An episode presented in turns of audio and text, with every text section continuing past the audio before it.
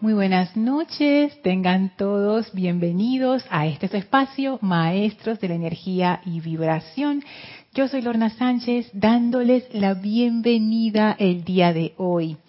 Antes de iniciar con esta clase, vamos a conectarnos con la energía de los maestros ascendidos, que son en verdad los que inspiran estas clases. Gracias a todos los que ya se están conectando. Gracias por su sintonía. Muchísimas gracias por su atención. Gracias por su amor. Vamos entonces a conectarnos con la energía de la amada maestra ascendida Lady Nada. Voy a subir un poquito aquí, si está muy alto me avisan para bajarlo. Por favor, cierren sus ojos, relájense, tomen una inspiración profunda. Exhalen, llenen su aliento con esa paz que nace de la presencia de Dios en el corazón. Respiren profundamente llenando sus pulmones con ese aliento divino de la presencia de Dios que se une con nuestro aliento y en la exhalación sientan cómo esa energía fluye a través de ustedes trayendo paz, trayendo aquietamiento. En esa respiración profunda se calma la energía de su vehículo mental, emocional, etérico y físico. Y en esa quietud podemos dirigir nuestra atención a la llama en el corazón, esa poderosa llama triple, gran poder magnetizador, que atrae ahora la energía purificadora del cuarto rayo. Visualicen una gran llama blanca cristal de purificación flamear en su corazón. Esta llama que está conectada con esa llama de pureza y ascensión de Luxor y visualicen cómo ahora se expande a través de su vehículo físico, se expande a través de su vehículo etérico, se expande a través de su vehículo emocional, se expande a través de su vehículo mental y va desalojando toda impureza e imperfección. Visualicen cómo toda esa energía oscura cae y es liberada, transmutada por esta llama de purificación. Y ahora podemos sentir a la presencia de Dios fluyendo en y a través de nosotros. Nos sentimos livianos, llenos de luz. Invitamos a la presencia del amado Maestro Ascendido Serapis Bey quien llega contento a darnos la bienvenida a su hogar, el retiro de Luxor, y nos invita a atravesar un portal que nos conecta con el sexto templo. Le enviamos nuestra gratitud al Maestro y avanzamos a través de ese portal. Y ahora estamos en el desierto hermoso que cruza esa extensión que en medio tiene un sendero dorado y allí nos espera la amada Maestra Ascendida Nada, contenta de recibirnos una vez más. Y abrimos nuestra conciencia para permitir que su radiación de amor iluminador, de paz, de comprensión, nos llene, nos llene con esa comprensión de la ley, que nos permita comprender lo que la presencia de Dios es sentimos esa radiación, esa bendición de la maestra ascendida nada en y a través de nosotros. Y ahora, en esta comunión divina, llena de gratitud y de amor, avanzamos por ese sexto templo, llenos de amor, llenos de esa energía de la amada Lady Nada, mientras dura la clase. Tomen ahora una inspiración profunda exhalen y abran sus ojos. Bienvenidos nuevamente a este su espacio, Maestros de la Energía y Vibración. Yo soy Lorna Sánchez, dándoles la bienvenida este bello jueves. Gracias a todos los que están conectados. Gracias a Janet, saludos y bendiciones Janet hasta Colombia. Hola Mónica, hasta Valparaíso, Chile, el grupo San Germain, Dios te bendice. Hola María Rosa, hola Vicky, bendiciones hasta Panamá. Hola Olivella, bendiciones hasta Guadalajara. Hola Miguel y Tere, bendiciones hasta Veracruz en México. Hola Naila, bendiciones hasta Costa Rica, hola Caridad, bendiciones y abrazos, me encanta, me encantan los, los saludos llenos de corazones, qué lindos, bendiciones para ti Caridad hasta Miami. Me encanta cuando ustedes también bendicen a todos los hermanos que están conectados. Eso me fascina. Hola Franco, saludos hasta Paraguay. Alonso, bendiciones hasta Colombia. Hola Cristiana, bendiciones y abrazos hasta Managua. Hola Irma, saludos hasta Venezuela. Hola Raxa, bendiciones también hasta Managua. Gracias Naila, dice sonido e imagen perfecto. Gracias, gracias. Hola Flor, hasta Puerto Rico, bendiciones. Gracias. Hola Ide, saludos hasta Argentina. Laura, saludos hasta Guatemala. Dice imagen y sonido muy bien, qué bueno. Gracias por reportarlo. Hola Marian, saludos hasta Santo Domingo. Hola Blanca, saludos hasta Bogotá. Alfredo, saludos hasta Lima, Perú. Hola Mavi, saludos hasta Argentina. Rosaura, bendiciones hasta Panamá. Más corazones de parte de Caridad y Mariposa. Caridad, Mariposa. Saben que hoy la invitada especial va a ser la amada maestra ascendida Kuan y un símbolo de ella son las mariposas. Así es que gracias Caridad, muy acertado ese jardín hermoso de corazones, de flores y de mariposas que, que he enviado. Gracias. En la clase anterior, ah, antes de comenzar, eh, nada más quería anunciarles que vamos a tener el último taller de aquietamiento del año. Es un taller donde nos enseñan eh, los instructores del grupo Serapis Bay enseñan cómo aquietar nuestros vehículos inferiores en preparación para poder meditar y poner nuestra atención en la presencia yo soy. Y ese taller se da varias veces al año y es en, ahora en septiembre, este fin de semana comienza y sigue los dos otros sábados de octubre. Es 25 de septiembre, 2 de octubre y 9 de octubre se va a dar el taller es muy bueno, así es que aquellos que no lo han tomado lo pueden tomar nada más, hay que inscribirse escribiendo a nuestro correo rayoblanco arroba y si ya tomaste el taller de aquietamiento pero lo quieres volver a tomar, no hay ningún problema. Igual escríbenos a rayoblanco arroba El taller va a ser dictado por Zoom, por eso necesitamos que nos escriban al correo para entonces tener el correo para poder enviarles el enlace el día del taller. Así es que bueno, sin más, arrancamos. La clase pasada estuvimos hablando acerca de la paciencia, porque nos hemos sumergido en varios temas interesantes del sexto templo. Hicimos todo el recorrido por lo que era el servicio, después enganchamos con la paz. La paz nos llevó hacia la cualidad de la paciencia y ahí es donde estamos ahora. En la clase anterior vimos una selección que está en este libro Resurgimiento de los Templos de Fuego Sagrado, volumen 2, que está en la página 134, en donde se habla de la actividad de la llama de la paciencia. Y estudiamos una selección de Sanat Kumara, que también está en Boletines Privados de Thomas Prince, volumen 2, en donde Sanat Kumara nos decía su definición de paciencia. Y esto es muy interesante. Ahora van a ver que los maestros ascendidos, al igual que nosotros, son todos manifestaciones divinas, al igual que nosotros, pero cada quien es distinto.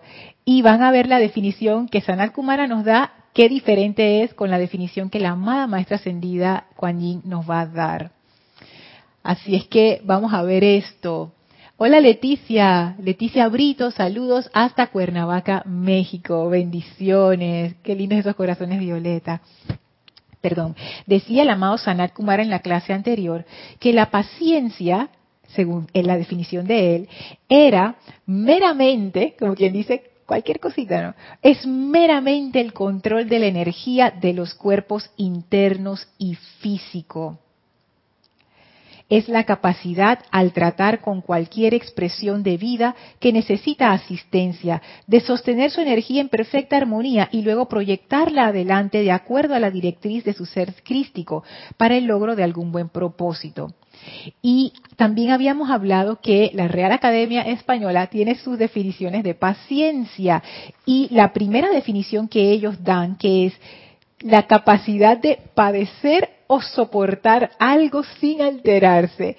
De nuevo, esta definición está en términos como quien dice, del mundo externo, lo que uno entiende por paciencia en el mundo externo. Los maestros entienden por paciencia otra cosa diferente, pero esta definición, capacidad de padecer o soportar algo sin alterarse, tiene como una resonancia ahí con lo que dice el amado Sanat Kumara, cuando él dice, es la capacidad al tratar con cualquier expresión de vida que necesita asistencia. Cuando alguien necesita asistencia, a veces la persona se pone hasta como un poco desesperada, ¿no? Entonces, ¿cómo uno hace para dar la asistencia y al mismo tiempo no entrar como en, en ese sentimiento de que, oye, pero ¿por qué no se calma? ¿Por qué no se calla? ¿Por qué no se queda tranquilo? Sino paciencia. Y hay veces que también cuando uno da asistencia en algo, uno quiere que ya, ya, ya estén los resultados. Y cada persona es distinta y cada persona le toma distinto llegar a ese resultado. Y hay veces que no solo toma más tiempo, sino que hay veces que, uno no ve que llega al resultado. Entonces, ¿cómo mantener la paciencia? Y el amado Sanat Kumara, él lo ve en términos del control de la energía. Antes de proseguir, quiero también enviarle saludos a José Manuel hasta España y a Elma, que de seguro va a ver esta clase en diferido. Elmi, bendiciones y abrazos. Gracias, gracias. Porque en parte Elma fue la que nos metió por este tema de la paciencia. Y además de esa definición de paciencia, Ah, y José Manuel también quería, quería agregar algo que eso lo vimos al final de la clase, pero lo quiero traer de nuevo, que como todas las cualidades divinas, la paciencia es algo que uno puede invocar. No solamente es producto de nuestra actitud, de tener esa confianza en que todo llamado es respondido y que lo que necesitamos hacer cuando hacemos un llamado no es desesperarnos, sino simplemente esperar esa respuesta. Y eso es una comprensión, eso no es algo intelectual, eso es algo, esa certeza viene producto de una comprensión que uno ya ha confirmado al ponerlo en práctica. O sea, uno hace un llamado y uno observa qué es lo que ocurre. Y así uno se va dando cuenta cómo funciona la ley. Y eso te va dando esa confianza que te va dando esa paciencia. Esta paciencia no es una fe ciega, es una fe iluminada. Entonces, una forma de desarrollar la paciencia es a través de esto, de comprender y de comprobar la ley, de manera que uno tenga esa, esa fortaleza para esperar con calma a que el resultado se dé porque se va a dar inevitablemente. Otra manera, que fue la que José Manuel trajo a mi atención, es que tú puedes invocar la, cualidad de este un maestro ascendido. Uno puede invocar, y el amado Jesús lo dice, invóquenme, invoquen mi paz, yo se las doy. A los seres del sexto rayo, todos son baterías de paz. Y a través de esa transferencia, se pudiera decir, ellos nos insuflan con esa cualidad de paz y nos asisten, de manera que si yo no tengo ni la más remota idea de cómo sentir paciencia o paz o amor o esperanza, lo que sea, ellos nos dan esa cualidad, nos hacen como una transferencia, una transfusión que nos llena con esa energía. Y con el caso de la paz, con el caso de la paciencia, es, es lo mismo, cualquier cualidad divina. Ellos nos insuflan con esa cualidad y eso poco a poco nos va como como transmitiendo la conciencia que hay detrás de la cualidad, porque estas cualidades no se originan en el vacío, son producto de la comprensión del maestro ascendido que las ha cultivado por siglos y siglos. Y la única manera que nosotros nos podamos convertir en sostenedores de esa cualidad es que nosotros desarrollemos en nuestra conciencia esa comprensión a la cual el maestro llegó, proporciones guardadas, cada quien en su propio nivel. Si bien es cierto la asistencia de un maestro ascendido para darnos cualquier cualidad funciona, porque esto es algo que yo he podido comprobar, la meta es que nosotros mismos podamos, como quien dice, expresar esas cualidades. Digamos que la cantidad, por ponerle un, un término, la cantidad, la cantidad del maestro va a ser mucho más grande, la calidad también del maestro va a ser mucho más grande que la de nosotros. Sin embargo, para hacer ese enganche con la cualidad del maestro, yo necesito de alguna manera resonar, como quien dice, en la misma frecuencia de esa cualidad que estoy invocando. Entonces, por eso es que es importante que nosotros no solamente descansemos en la cualidad del maestro, sino que además de eso aprovechemos ese momento para comprender cuál es la conciencia que tiene el maestro que le permite a ella o a él sostener esta cualidad y por ahí nos vamos. Y, allí la interacción se vuelve más interesante, porque ya no es solo una interacción de yo le pido al maestro y el maestro me da su asistencia.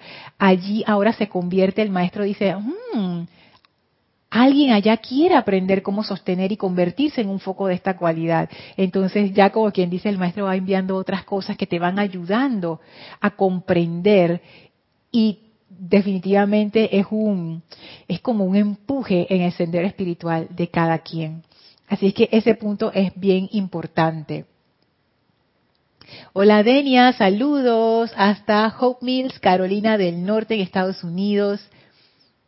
Hola Graciela, bendiciones hasta Michoacán, México. Ahora bien, Después de haber visto esa definición, hay otra definición de la Real Academia Española sobre la paciencia y dice así, capacidad de hacer cosas pesadas o minuciosas. Capacidad de hacer cosas pesadas o minuciosas. Cuando uno está haciendo algo que, que toma mucho tiempo y que uno tiene que tener tanto cuidado, por ejemplo, eh, se te formó un enredo de los cables de los audífonos y todos se enredaron, porque los audífonos es una de estas cuestiones que no importa cómo tú los amarres para que no se enredan, ellos se enredan. Y se enredan con una cosa que tú dices, ah, o aquellos que tienen collares que por cuestiones de la vida los echan todo en un solo lugar y cuando van a sacar uno de los collares están todos enredados. Entonces tú ves a la persona con esta paciencia desenrollando los collares. Y uno que dice, o los cables, y uno que dice, ay, yo no tengo paciencia para hacer eso. Bueno, a eso se refiere esa definición, esa capacidad de hacer esas tareas que pueden ser pesadas o que requieren ese, esa como esa minuciosidad y ese trabajo de, tú sabes, ir paso por paso. Eso también se le considera paciencia en el mundo externo. Veamos qué dice la maestra ascendida Kuan con respecto a la paciencia. Ella dice, la paciencia consiste, amados míos, en realizar todas las tareas mundanas en silencio. Imagínense eso, realizar todas las tareas mundanas en silencio. Pero les voy a leer desde el inicio del párrafo para que vean cómo fue que la maestra ascendida Kuan llega a esa afirmación que la verdad hoy yo vengo es a compartir con ustedes y a beneficiarme de la iluminación grupal, porque es muy diferente a lo que nos dijo Sanat Kumara. Sanat Kumara nos dijo que es meramente el control de la energía de los cuerpos internos y el físico.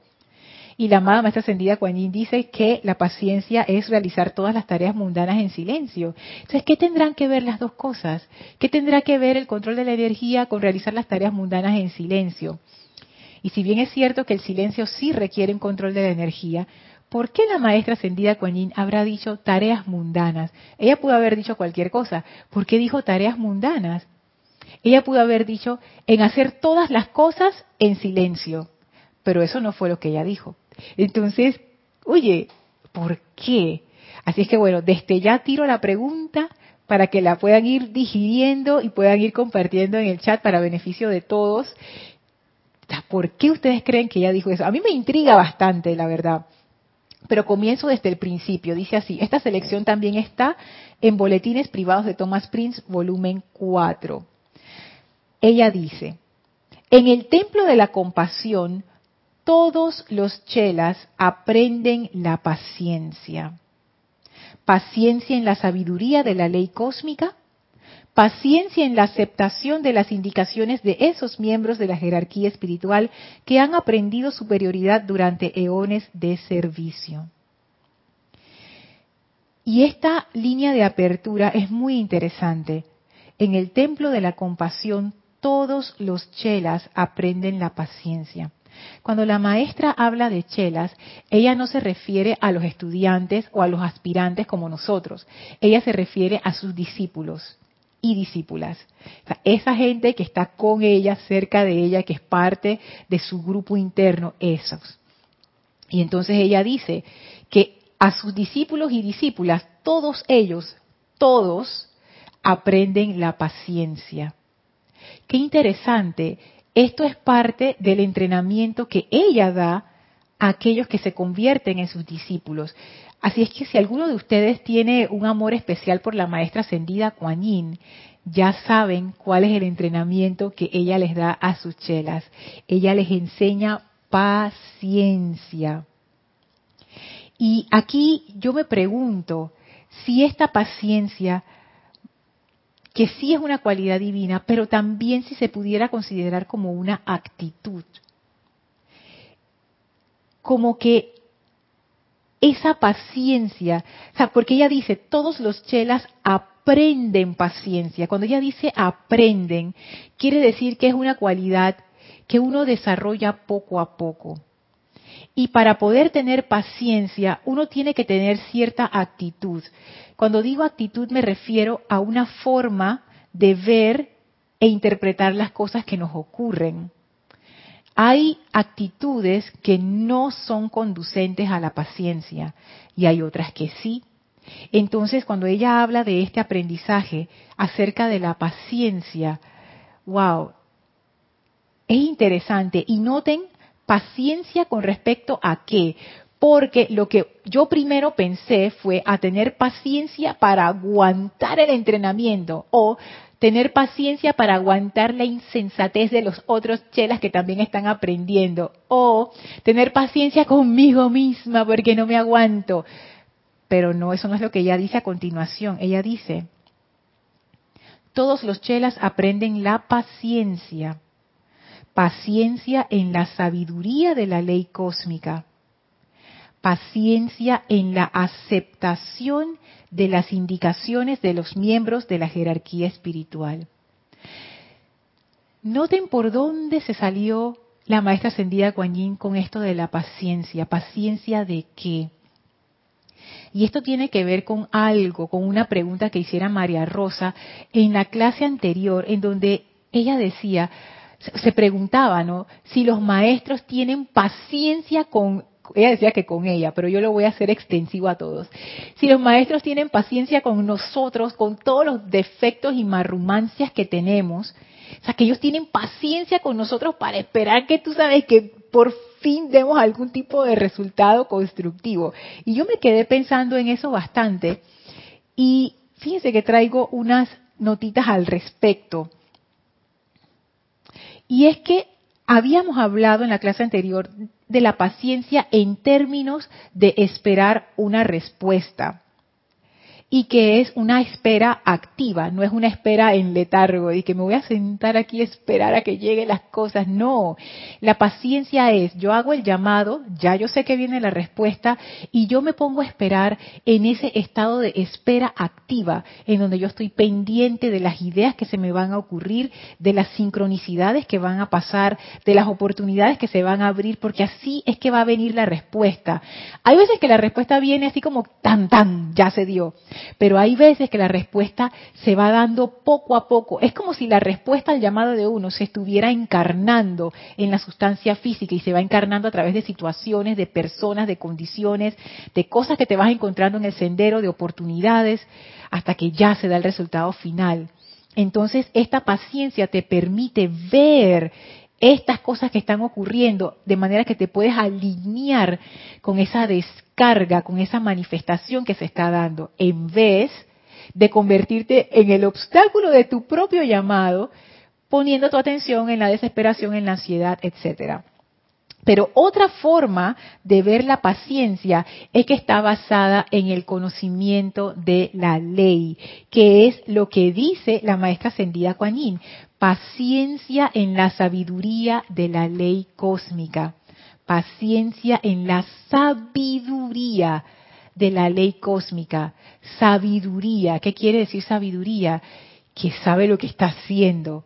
Una persona sabia es capaz de ver las cosas de una manera Em, eficaz, eficiente, constructiva, es capaz de resolver problemas. Una persona sabia no se desespera, sino que pone su atención en la solución, no en el problema que hay o en la parte de la discordia. Una persona sabia sabe qué hacer.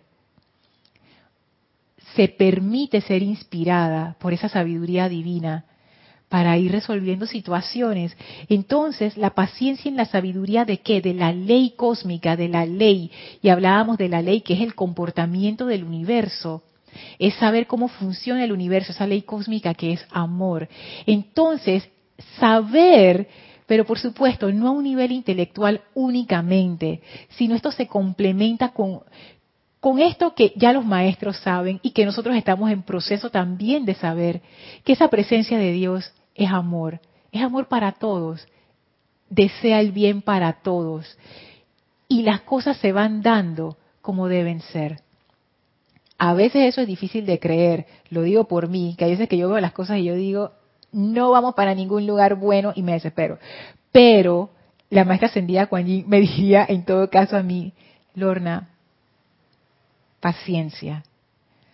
Ten paciencia en la sabiduría de la ley cósmica. Pareciera que no estuviera pasando nada, pareciera que las cosas se ponen peor, pero en realidad no es así. Tranquila, las cosas evolucionan como tienen que evolucionar, se va a dar cuando se tenga que dar. De repente diría otras cosas, pero lo que me diría es, Lorna, tranquila, la sabiduría de la ley cósmica está funcionando, está funcionando. Yo pienso, y esto simplemente es un pensamiento que es muy intelectual, porque todavía no lo puedo como sentir del todo, pero he empezado a darle vueltas, que a pesar de que yo interfiera con mi discordia en las cosas del mundo, a pesar de eso, mi discordia no tiene ningún poder frente a la ley cósmica. Y si la ley cósmica es el bien, eventualmente todo va hacia ese bien. No importa qué tan discordante y cuánta pataleta y llanto y grito haga yo, no, mi discordia puede retrasar un poco, interferir un poco, pero al final es inconsecuente, el bien se va a manifestar. Entonces aquí yo veo la cualidad de fe iluminada, fíjense que estamos dentro de esa radiación del arcángel Miguel, cuya cualidad es esa fe iluminada en la bondad de Dios. Yo veo aquí eso en lo que dice la maestra ascendida Kuan pero con otras palabras, paciencia en la sabiduría de la ley cósmica. Y cuando María Rosa decía acerca de los maestros y que, que nos tengan paciencia, yo lo que veo allí es que esta paciencia no es el ¿hasta cuándo? ¿Cuándo va a despertar? Esta paciencia está basada en la sabiduría de los maestros que dicen, no importa cuánta necedad Lorna esté mostrando en este momento, yo conozco el corazón de esa presencia que está allí. Yo sé cuál va a ser el final de esta historia y va a ser perfección. Está haciendo su tránsito, pero yo estoy viendo la luz y ahí nace esa paciencia que está basada en la sabiduría de los maestros, que ellos conocen la presencia de Dios, pero de una forma que miren, yo ni me puedo imaginar. Ellos no solamente la han visto, no sé, de decirlo así, o la han sentido, ellos son esa presencia. Y al ser esa presencia, ellos reconocen la presencia en todas partes. Y al reconocerla en todas partes, ellos tienen la paciencia porque ellos ya saben que esto es parte de un proceso. Entonces ahí yo veo la paciencia también como algo que está basado en la sabiduría, algo que está basada en la comprensión. Y muy interesante, cuando uno tiene ese tipo de paciencia, ¿dónde está la atención? ¿Dónde está la atención? La atención está en la respuesta, la atención está en la solución, la atención está en aquello en lo que yo me estoy convirtiendo, aunque pareciera que no, pero sí. La atención no está en la discordia, la atención no está en la duda, la atención no está en la incertidumbre. La atención está, como quien dice, alineada con esa realización que ya yo sé que se va a dar. Entonces me encantó encontrar esto aquí en, la explicación de la maestra ascendida Kuan Yin y ver cómo contestaba la pregunta de María Rosa en la clase anterior. Voy a pasar acá al chat. Hola Noelia, Dios te bendice. Dice, San Germain dice que tenemos que creer que el poder está actuando después que hacemos la invocación.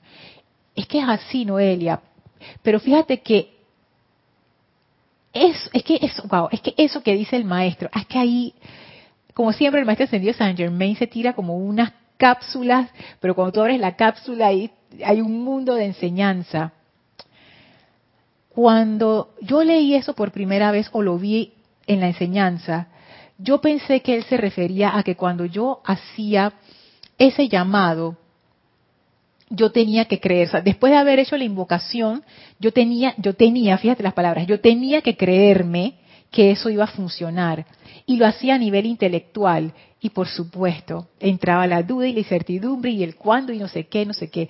Ahora yo estoy comprendiendo que eso, cuando uno hace una invocación, uno lo está haciendo desde un punto de poder. Y como vimos con ese discurso, bueno, ya hace bastantes clases del maestro Sendido Kuzumi, ese poder no es el poder humano, es el poder que está basado en la certeza de la respuesta de ese llamado.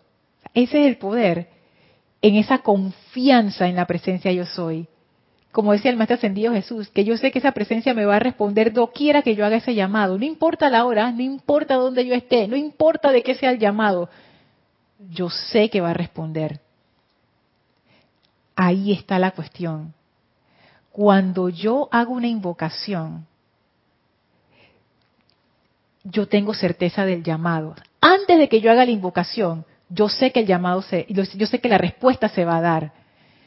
Es como, es como cuando tú llamas a una persona, tú sabes que te va a contestar. Por eso la estás llamando. Porque tú sabes que te va a contestar. Si no, ni la llamaras, utilizarás otro medio. Entonces, cuando uno invoca, es porque tú sabes que la respuesta viene. Desde ese punto de vista, con esa actitud, la invocación funciona. Y es lo que dice el maestro. Yo hago la invocación y yo sé que se va a dar la respuesta. Y como yo hacía antes, cuando no tenía claridad con estas cosas, es que yo hacía la invocación esperanzadamente y ojalá me contesten. Entonces vemos que es, totalmente diferente. Y ahí también entra la paciencia para esperar la respuesta a esa invocación. Lourdes, saludos hasta Penomé, aquí en Panamá, Lourdes del Carmen. Hola Raúl, bendiciones hasta México, Los Cabos. Hola Marian, bendiciones hasta Buenos Aires, Argentina. Lourdes Matos, saludos hasta Yucatán. que hay varias Lourdes, tengo que decir los, los, segundos nombres y apellidos para no enredar a la gente.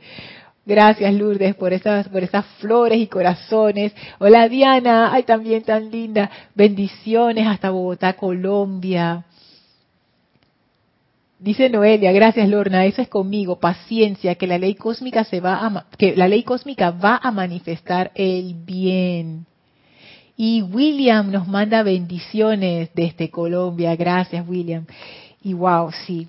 Y lo otro que dice la maestra ascendida Kuan Yin es paciencia en la aceptación de las indicaciones de los miembros de la jerarquía espiritual. Mm, imagínense eso, paciencia en la aceptación de las indicaciones de los miembros de la jerarquía espiritual.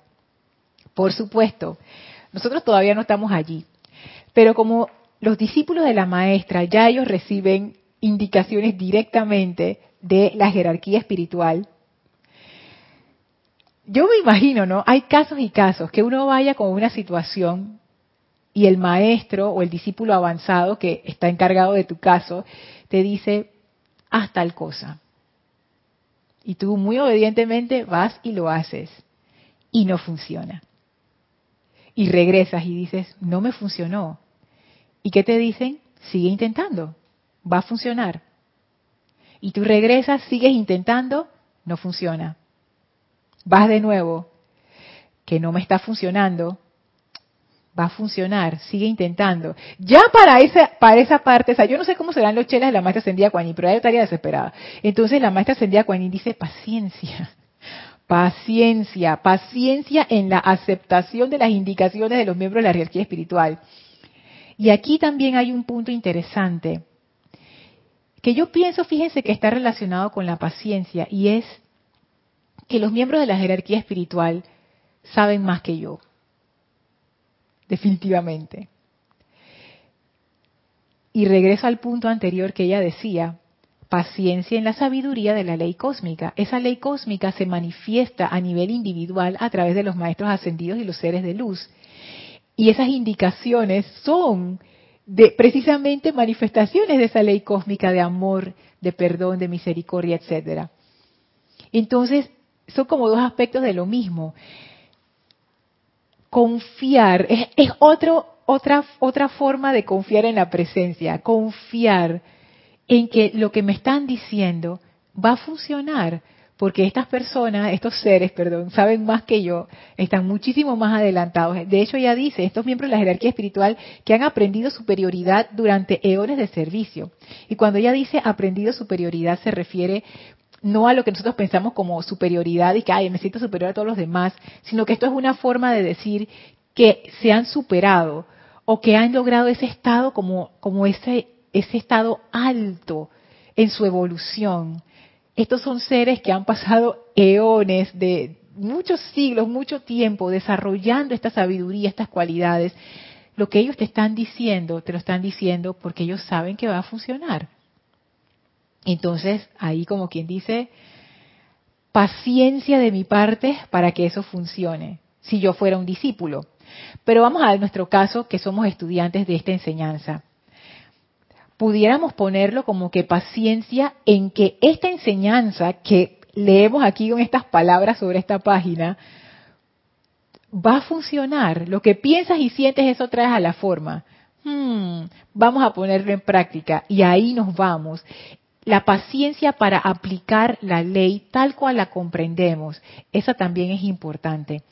Porque no todas las aplicaciones funcionan a la primera, ustedes lo saben y se requiere de esa paciencia para darle tiempo a que esa aplicación funcione, porque muchas veces uno comienza la aplicación o hace la aplicación desde un punto no óptimo. Hay veces que uno hace la aplicación con miedo porque tiene miedo, o hace la aplicación con tristeza porque está triste, y todas estas cosas como que obstaculizan un poco que se dé la aplicación. Entonces allí es como que se da un ajuste y uno tiene que tener paciencia para darle tiempo a esa aplicación y ver cómo funciona y observar cómo opera en ti mismo y entonces como que ir agarrándole el juego a la cuestión. Paciencia en ese caso es importante, pues si no tenemos paciencia no vamos a poder ver el desarrollo de las cosas que estamos aplicando, invocando, decretando, etcétera. Entonces aquí viene la parte. Después de haber dicho todo eso, aquí pone, y en mayúscula cerrada, como quien dice, pongan atención, la paciencia consiste, amados míos, en realizar todas las tareas mundanas en silencio. Y voy a seguir leyendo para que ustedes tengan una idea de qué son esas tareas mundanas. Dice la maestra ascendida Kuan el silencio de los templos de misericordia será excelente para la turbulencia de sus mundos emocionales. La totalidad de nuestros servicios, desde el de las amables hermanas que barren el piso y los amables hermanos que atienden el jardín, hasta el de quienes preparan las comidas para nuestros invitados no ascendidos, se lleva a cabo en el corazón del silencio, si bien no se trata del silencio de la frustración. Oh, amados míos, ese no es verdadero silencio. No es más que el embotellamiento de toda índole de conciencia emocional, mental, etérica y cerebral externa, Pensamientos y sentimientos que de manera tan segura como que ustedes están vivos saltarán adelante contribuyendo al caos de la confusión vomitada por una humanidad que no sabe hacia dónde volverse. Y dice por acá atrás, en la siguiente página, en Beijing, que es en los planos etéricos sobre Beijing donde queda este templo, nuestro silencio nace del corazón no permanece por mucho tiempo aquí, en el templo, nadie que no pueda soportar esa paz y silencio o que tenga que estar constantemente oyendo algo del mundo exterior. Por tanto, no tenemos una disciplina tan rígida como la que hay en otros retiros. Los mismos chelas, noten esto, son chelas, los mismos chelas al cansarse de la quietud ininterrumpida regresan al mundo donde los espera todo el ruido y el caos a que la mente externa se ha acostumbrado. Hay, perdón, hay algunos pocos que aman el silencio, Ustedes lo han experimentado por cuenta propia en cierta medida durante su tiempo de meditación. Lo han conocido cuando han ido a algún lago tranquilo en que se reflejaba la belleza y la paz de la naturaleza y disfrutaron de la radiación del gran Deva que lo custodiaba, su Dios, su Maestro ascendido y los amigos angélicos. Pero ¿acaso esas experiencias del gran silencio de tal manera los han influenciado y se ha convertido en parte de ustedes que doquiera que se encuentren en circunstancias extenuantes estas no los llevarán a romper ese silencio con toda índole de autojustificación. Entonces, wow, a mí me causa gracia cuando ella dice que en ese retiro la disciplina no es tan rígida como la que hay en otros retiros. A mí, sí me parece, me parece bien fuerte esa disciplina, porque el silencio, a pesar de que es algo que, que parece inofensivo, no es. De hecho, pudiéramos decir que el silencio es un ataque directo a la importancia personal.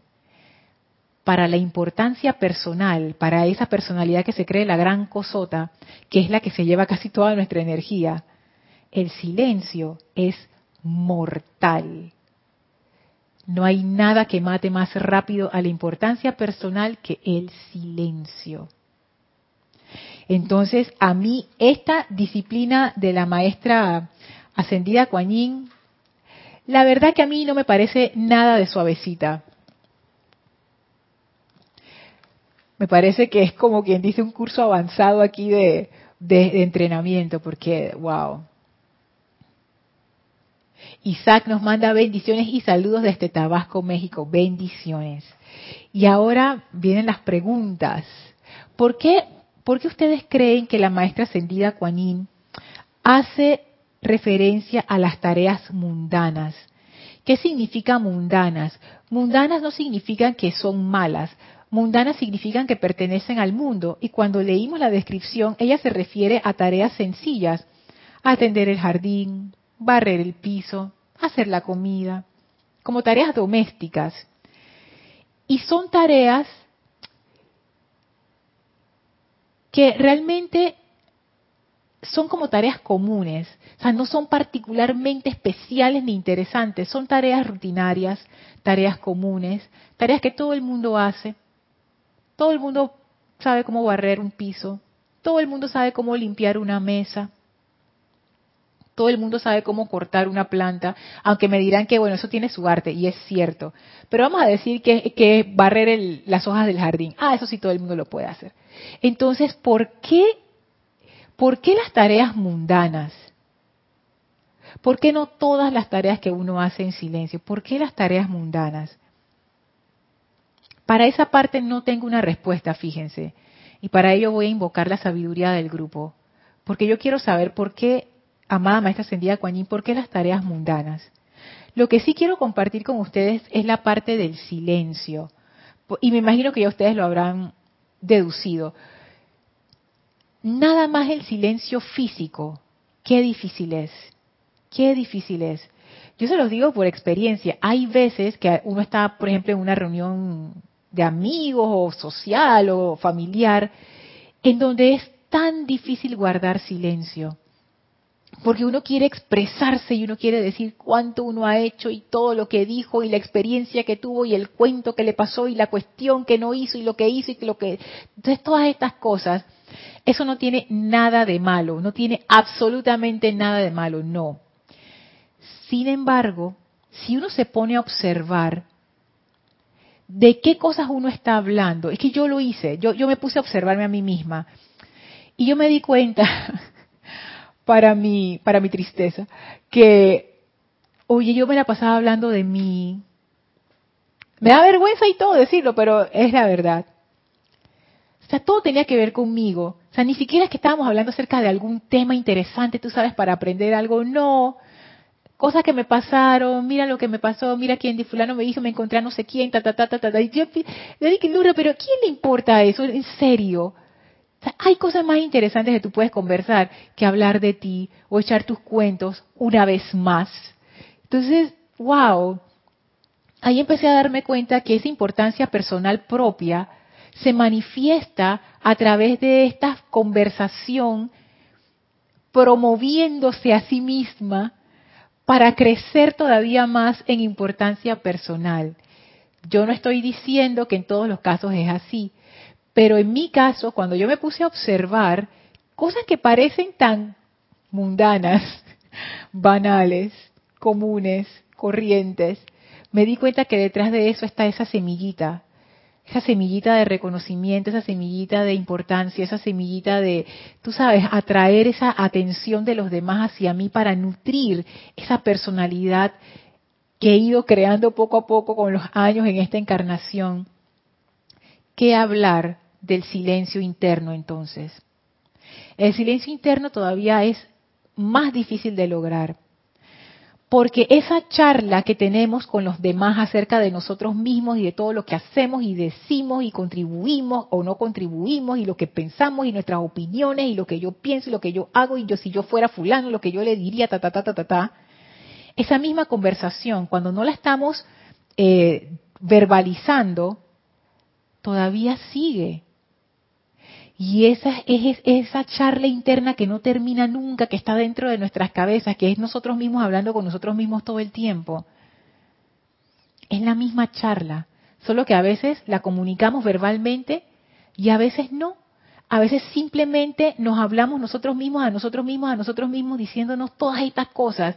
Y conste que la importancia personal funciona en dos direcciones funciona para decirte, sí, yo tengo razón, porque fíjate que fulano hizo mal, ta, ta, ta, creciéndote, pero también funciona en la otra dirección, cuando tú dices, ay, es que yo no soy nadie, es que la verdad, yo soy un pedazo de tontería ahí, que siempre soy la más tonta, todo el mundo me agarra de boba, ay, yo nunca voy a lograr nada en la vida, es la misma cosa.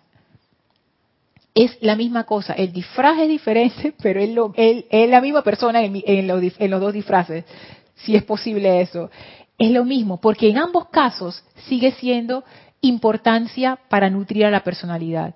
Pobrecita yo, qué maravillosa soy yo, como el egoísmo, ¿no? Es ese, hablar incontrolable y compulsivamente de ti misma. en las dos direcciones es fatal, porque eso lo que hace es que fortalece nuestra importancia personal, que es la que se lleva toda nuestra energía. Y en la medida en que uno quite su atención de la importancia personal de manera natural, es como quien dice, uno pone su atención en el presente y en la presencia. por eso que es tan, como tan, tan importante. O sea, eso es sencillo, pero es importante. Siento yo que es el fundamento de, es uno de los fundamentos de nuestro avance espiritual, el poder empezar a controlar la energía que se nos va a nutrir nuestra importancia personal. Entonces el silencio, el silencio, si uno, y háganlo, yo lo, yo lo he practicado, poquísimas veces he podido lograr algo que valga la pena. La mayoría de las veces fallo en el intento, que es guardar silencio físico. O sea, ni siquiera estoy hablando del interno, físico, imagínense. O sea, esto es, esto requiere práctica, pero se puede lograr y pudiera ser parte hasta de nuestra aplicación de todos los días lo que nos lleva a romper el silencio es esa compulsión de la importancia personal que necesita nutrirse. Y cada vez que necesita nutrirse, ella empieza a agarrar y a alar energía de nosotros a través de romper ese silencio. Si ustedes no pensaran en sí mismos, sus mentes quedarían tan tranquilas. Sería como una quietud Inténtenlo, vean qué pensamientos corren por su mente y se van a dar cuenta que la mayoría de ellos, 95%, 98%, todos tienen que ver con ustedes. Con sus opiniones, con situaciones, con condiciones, con cosas que me pasaron, con sus memorias, con imaginaciones del futuro. Todo tiene que ver con nosotros mismos. Si ustedes quitan eso, qué silencio se forma dentro de uno, uno que queda como que, uh, entonces dice la maestra ascendida Kuan en el templo este donde yo soy la jerarca, esa es la práctica, el silencio. O sea, eso es como quien dice matar la importancia personal de frente. ¡Wow! ¡Qué, qué disciplina esa! Tatiana nos manda saludos desde Santiago de Veraguas, en Panamá. Dice Rosaura, Lorna, la maestra ascendida Kuan Yin no se referirá a, todas las tareas, incluso las mundanas. Y dice Mario, gracias Lorna y Elmita por esta sabiduría. Y manda pandas y arcoíris y mariposas. Qué bello. Gracias Mario, bendiciones. No, Rosaura, es que eso fue lo que a mí me intrigó. Por eso es que le estoy diciendo, todavía hay chance para ver si alguien se ilumina por ahí y contesta por qué, por qué piensan que, por qué ella habla de esto. Fíjate, fíjate lo que dice Rosaura. La paciencia consiste, amados míos, en realizar todas las tareas mundanas en silencio. Todas las tareas mundanas no dice todas las tareas, que es lo que yo también hubiera pensado. O sea, yo, pienso igual, ¿por qué no dijo todas las tareas en silencio? Entonces ahí yo entiendo que se refieren a aplicaciones espirituales, aplicaciones de sociales, del, del retiro de que atender a la gente, no sé qué, no sé si eso será así. Aplicaciones también mundanas de todos los días, todas las cositas que uno hace todo el tiempo. Pero no, ella dice las tareas mundanas. Puede ser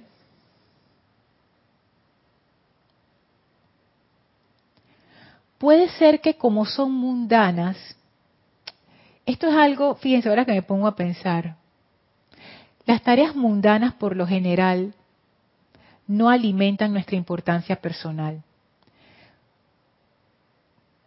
Por ejemplo, vamos a decir que uno está lavando su ropa en su casa.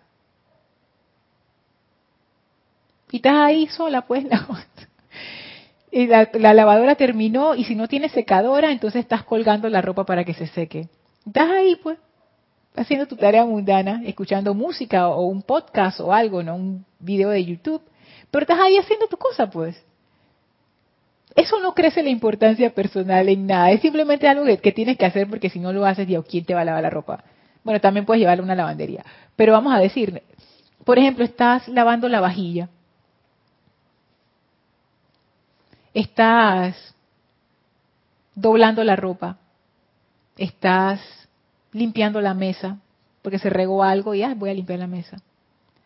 O son tareas que no son estas tareas como que, ah, este es mi proyecto especial o esta es una tarea que tengo en el trabajo. Tú sabes que ahí, hay metido reconocimiento y, otras cosas, que no es que sea malo, no, no estoy diciendo eso, pero sí son cosas que son más notorias, que la gente ve que tú estás haciendo. No son cosas ocultas, que son cosas que se ven, que la gente puede decir, ah, Rosaura, qué buen trabajo, mira, no sé qué. Pero cuando son tareas mundanas,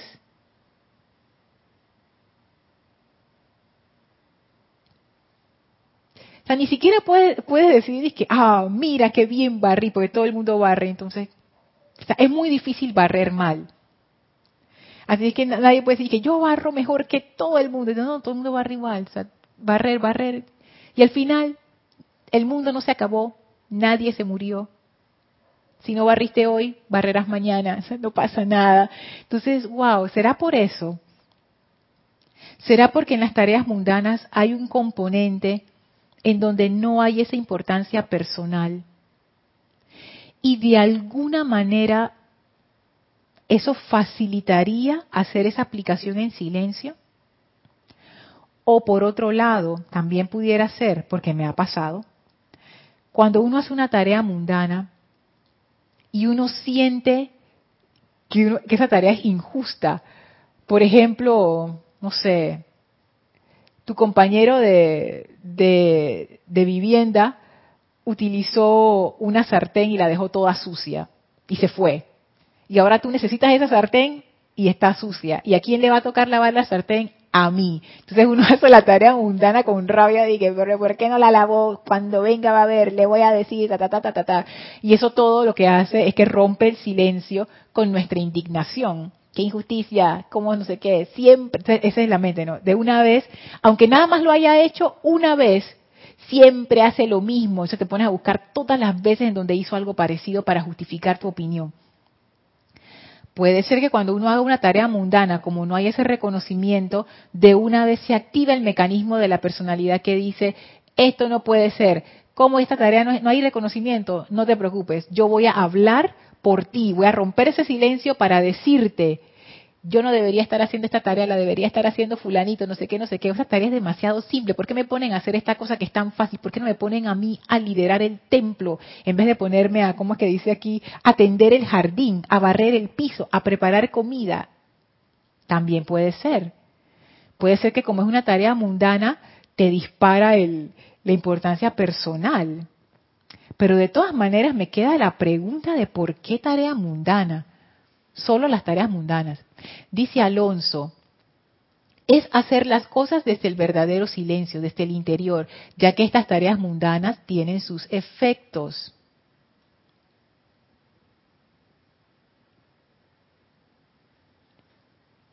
Tú sabes que ahora que tú dices eso, Alonso, me pongo a pensar. Puede, sabes que cuando dices que tienen sus efectos, pudieras expandir esa parte, pudieras explicar más cuando dicen tiene sus efectos a qué te refieres, porque lo que lo que a mí me trajo a la mente es que hacer tareas mundanas, ponte que, estemos, vamos a decir que estamos todos en el templo de la maestra ascendida Kuan sí, y todos estamos haciendo tareas mundanas. Todos los días, día tras día, hora tras hora. De cierta manera, quizás eso tenga el efecto de ir como reduciendo esa importancia personal, porque al hacer tareas mundanas y al hacer cosas mundanas, como que te aleja de ese pedestal en donde uno se quiere trepar todo el tiempo y te baja como a las cosas cotidianas. Y uno va aprendiendo a amar esas cosas cotidianas. Eso, es interesante. En las tareas mundanas hay como hay mucho aprendizaje. Eso es algo que yo he aprendido. Esto es un aprendizaje personal. Eh, que a mí antes no me gustaban las tareas mundanas y ahora le he encontrado como un, o sea, como que uno aprende mucho a través de esas tareas mundanas. Sin embargo, quizás a eso se refiere, la, eh, no sé si Alonso a eso te referías, como que esas tareas mundanas están allí como para ir bajando esa importancia personal y el hacer esas tareas mundanas poniendo nuestra atención, no hacerlas como un robot. Si estamos en un templo, en un retiro, nuestra conciencia está en el presente. Hacer esas tareas mundanas conscientemente, de alguna manera te va haciendo entrar en ese silencio. Puede ser. Está, interesante el, el argumento. Gracias, Alonso. Marian dice, pienso que se refiere a la no calificación y hacerlo con amor. Buenísima esa.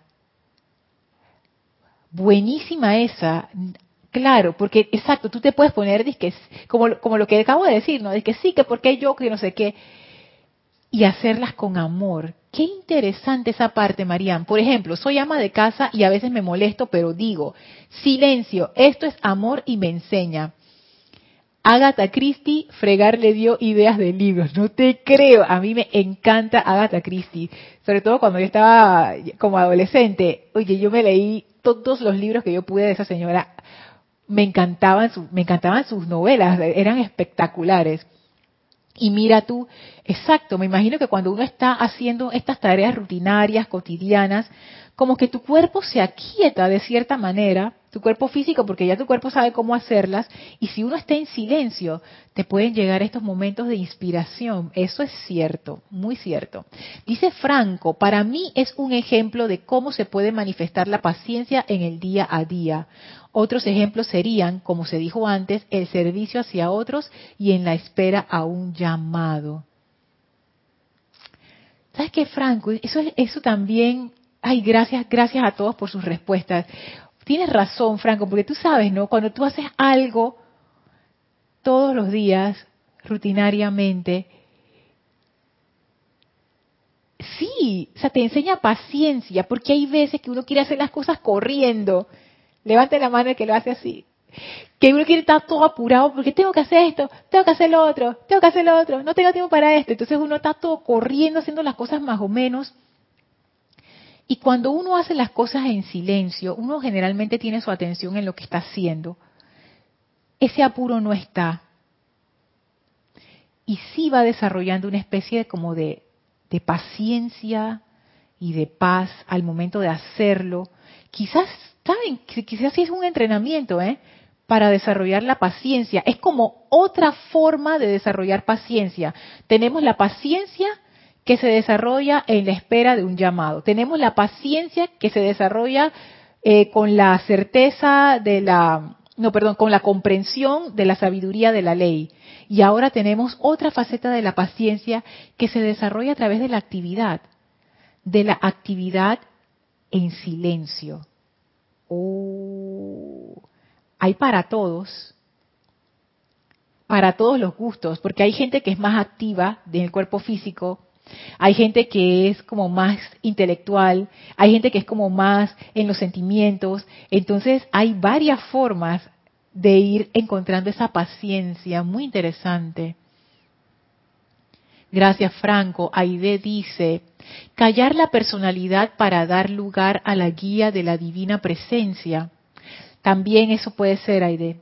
Tú sabes, como decía Marianne en el ejemplo de Agatha Christie, puede ser que esa sea una forma en las tareas mundanas como de ir desarrollando esa intuición y percepción espiritual. Esto es algo que yo he, ya me pasé un poquito, perdón, esto es algo que yo he probado, porque hay veces que uno siempre hace las mismas cosas en las cuestiones cotidianas, pues, y las veces que yo invocaba la presencia para que asuma el control de esa situación, amada presencia, yo soy, haz esto a través de mí.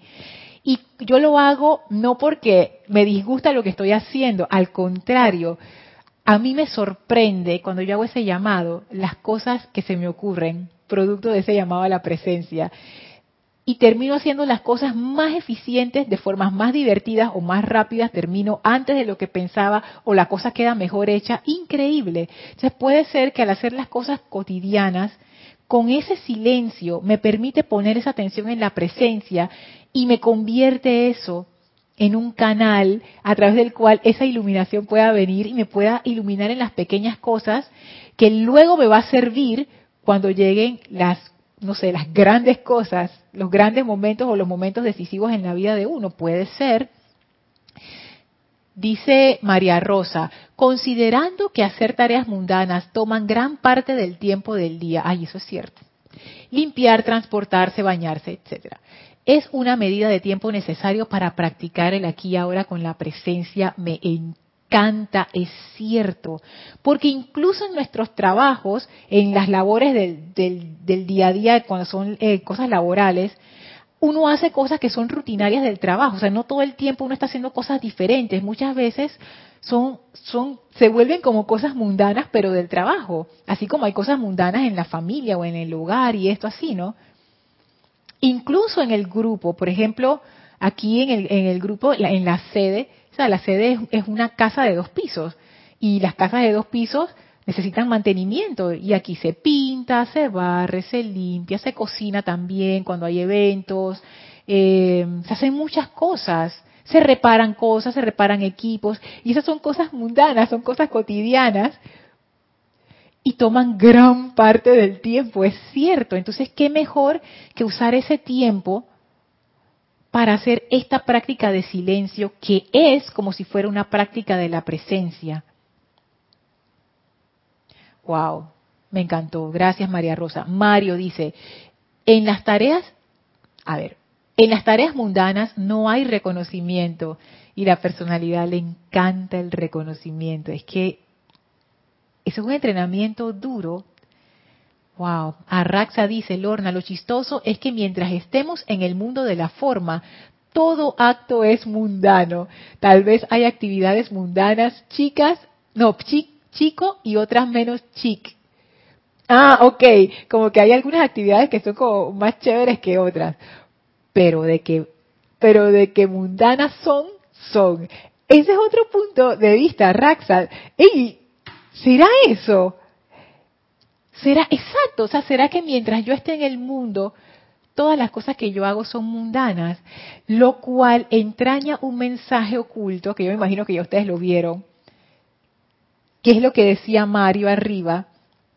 Las tareas mundanas no entrañan reconocimiento. Y si todas las cosas que yo hago son mundanas, porque estoy en el mundo, ¿Por qué yo estoy esperando reconocimiento? En realidad no lo requiero. ¡Wow!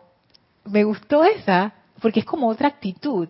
Si todas las cosas que yo hago en este mundo mientras estoy encarnada son mundanas, como que le quita la importancia.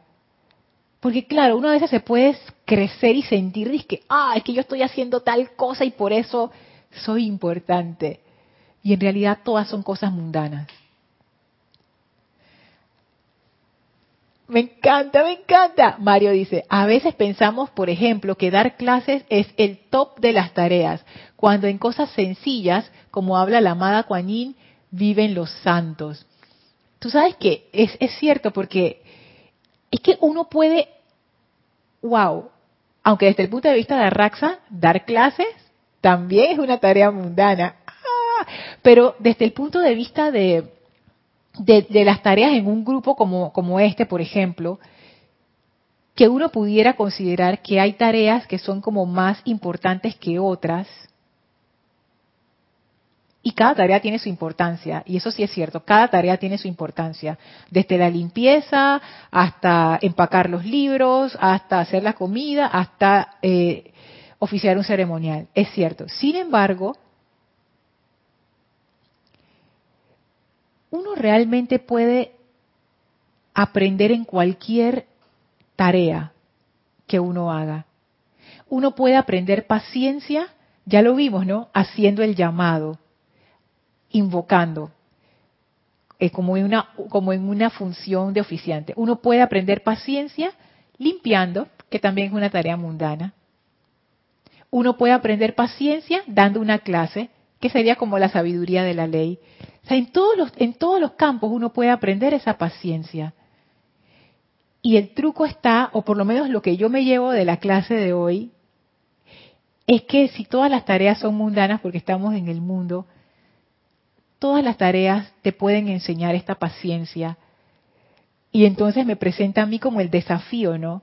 Si yo puedo hacerlas en silencio, las tareas que yo considero que oh, importantes y que reconocimiento del orden a las flores o y, perdón, y las tareas sencillas que no me dan ningún tipo de reconocimiento, pero hay que hacerlas porque son parte de, la rutina y del mundo y, del mantenimiento de la vida de uno, ¿no? Súper interesante. Ay, Rosaura, también leíste a Agatha Christie. A mí me, encanta, me encanta todavía. Pero uf, me leí, no tienes idea cuántos libros me leí. A ver, grupo Lady Meta, creo que es Estela, Lorna, me gusta cocinar, pero hacerlo todos los días me quita la, me quita la paciencia y protesto. Yo te comprendo, Estela. Yo creo que nosotras somos como de la misma tribu, porque las cosas que tú dices resuenan con mi corazón. Pero, ¿sabes qué, Estela? Hay que buscarle el lado a las cosas. Eso es algo que yo he ido aprendiendo y como que hacerse las cosas sencillas uno mismo, cómo uno puede hacer, o sea, qué es lo que te molesta de cocinar, porque no es todo, es, algo en particular, es el hecho de tener que hacerlo todos los días. Bueno, cocina una vez a la semana y congela el resto. Es una opción. Hay gente que no le gusta comer comida congelada y recalentada, yo sé, yo sé, pero es una opción. Y así nada más tienes que cocinar una sola vez a la semana y listo y te quitas esa obligación de encima. O puedes utilizarlo, pero esta es una práctica avanzada, estoy siendo perversa, pero puedes utilizar la, aplicación que dice la maestra ascendida Kuan Yin de hacerlo en silencio y ver cómo te va. Ahí, ahí de seguro, imagínate que estás en el templo de la maestra ascendida Kuan Yin, cocinando. Y, y mira a ver cómo te va. Esa es buena. Hay veces que yo hago eso, que yo me imagino que estoy en el templo X haciendo una de estas tareas mundanas. De verdad que es bien chévere. Noelia dice, a mí me pasa lo mismo, yo soy productora y cuando estoy fregando o cocinando me llegan las ideas, estoy en total silencio. Que siempre pasa, la clásica, ¿no? De que te estás bañando y chas, ahí llega la idea, súper. A ver. Ay, no me dice el nombre, pero bueno, voy a leer el comentario. Ah, es Mati, Mati de Panamá. Ok. Hola Lorna, bendiciones. Pienso que en esa tarea mundana estás utilizando la energía y si no estás en silencio no harías esa tarea bien. Exacto. Wow. Aquí yo veo, aquí yo veo otro aspecto de la maestra ascendida Kuan la excelencia al hacer las cosas. Y es cierto, si yo no tengo mi atención 100% en lo que yo estoy haciendo, lo más seguro es que haga un desbarajuste o haga una cosa de calidad más o menos. Y si todo lo que yo hago, volviendo a lo de Lady Nada y el servicio, si todo lo que yo hago con esa conciencia en la presencia yo soy, se convierte en un servicio a la vida, cuando yo estoy haciendo una de estas tareas mundanas, ¿qué yo estoy haciendo? Si mi atención está en la charla interna en vez del silencio. Ese, punto está muy, muy interesante. Miguel Ángel y María Teresa dice, Dios te bendiga, Madalorna, y gracias por tu paciencia al impartir esta clase. No, gracias a ustedes, que ya son las 8 y 11 y yo todavía estoy leyendo comentarios, perdón. Pero es que yo voy a leerlos todos porque yo quiero ser iluminada con respecto a eso de las tareas mundanas y ya me han dado tanto, no me voy de aquí hasta haber absorbido todo. Dice Marianne, casi todos los pintores, sobre todo los impresionistas, pintan tan bello lo cotidiano es cierto, y se ve ese silencio respetuoso, claro, porque tendemos a menospreciar las cosas sencillas, las cosas de todos los días. No vemos la belleza de las cosas comunes, y hay tanta belleza ahí. Otro punto que la maestra ascendida Kuan Yin quiere hacer, yo siento, yo, yo siento eso. Mira todo lo que me estaba perdiendo con no comprender eso de las tareas mundanas, Dios mío. Gracias, Caridad. Dice, gracias por esta maravillosa clase. Dios te bendice. Feliz noche para ti. Feliz noche, Rosaura. Gracias. Mario dice, Marian Mateo está iluminada. Te mando unas rosas, Marian. Wow. A ver, dice, eh, bueno, no me dice el nombre de, la persona, voy a leer el comentario. Cuando estoy concentrada, hago, haciendo una tarea mundana, me llegan las ideas de los maestros. Es que cuando uno está en silencio, cuando estás concentrada, quiere decir estás en ese silencio. Es que, claro, eso es una clave. Ay, es que no, quiero seguir metiendo ideas aquí porque si no nos vamos a quedar como hasta las ocho y media. Eh, Mario dice, pintar lo cotidiano, exacto. Marian dice, a los fans de nuestra ama Agatha Christie están todas sus series subidas a YouTube. ¿En serio? Como la obra de Agatha en el canal de Palmira Jiménez. Todo muy clásico y respeto. Ay, me, va a fijar en eso. Gracias, Marian. Y Marian le dice a Mario, para nada, querido amigo. Ahora es que falta sopa, como decimos los dominicanos. No sé qué significa, pero me da risa. Bueno, gracias a todos por la clase, perdón, gracias por su paciencia conmigo, que siempre me paso de la hora, gracias por, gracias por compartir conmigo su sabiduría, de verdad, gracias a todos me voy con el corazón lleno. Gracias, gracias, gracias, porque ahora tengo otra visión de lo que son las tareas mundanas. Esto va a cambiar mi vida. Arraxa, eso y que todas las tareas son mundanas porque estoy en el mundo. Y, lo que dijo María y lo que dijeron todos acerca de, de las... ¡Ay, qué belleza! Gracias, Padre. Vamos a darle gracias a la maestra ascendida Lady Nada. Antes de terminar esta clase, por favor, cierren sus ojos, visualicen a la maestra ascendida Lady Nada frente a ustedes y visualicen también a la maestra ascendida Kuan envíenle su amor y bendición a estas maestras divinas. Gracias por su sabiduría, gracias por su amor, gracias por esta iluminación. Las maestras que nos envían su amor y gratitud abren un portal frente a nosotros, el cual atravesamos para regresar al sitio donde nos encontramos, expandiendo ese amor a todo nuestro alrededor. Tomamos una inspiración profunda exhalamos y abrimos nuestros ojos. Muchísimas, muchísimas, muchísimas gracias a todos por su amor. De verdad, gracias infinitas a todos. Gracias por compartir. Ay, yo soy Lorna Sánchez. Esto fue Maestros de la Energía y Vibración. Muchísimas gracias a todos. Mil bendiciones. Que tengan una bella noche. Muchísimas gracias.